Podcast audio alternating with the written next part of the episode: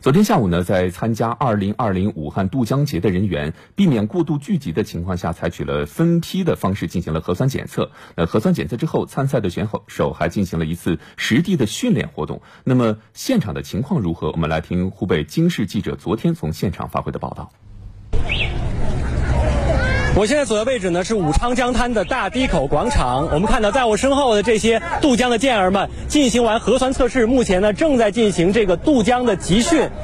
他们是四个人一组，两个人负责推这个牌子，两个人负责拉这个牌子。这看起来比较简单的动作啊，其实需要四个人非常密切的配合，尤其是在湍急的江水中，要保持这个牌子稳定的前行啊，还是要经过充分的训练的。所以从现在一直到七月十六号正式渡江节当天，他们要进行这个十二场训练，以保证当天有最好的效果。这次渡江的健儿有三百多名，比每年上千人是减少了不少。但是每一名渡江健儿呢，都是在抗疫期间。做出贡献的，你就比如说我身旁这两位，都叫张力是吧？弓长张，力量的力，给力的力。他是白衣天使，一名医生。这位呢是参与火神山建设的。那您感觉咱们这次这个渡江跟往年渡江有啥区别？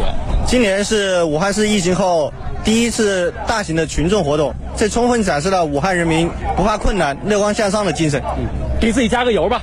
OK，奥利给，加油！好，两个张力给这次活动加油，相信这次活动一定会非常的给力。我们也非常期待着七月十六号这次渡江节的活动能够顺利进行，展现咱们武汉人乐观开朗的性格，展示城市的精气神与活力。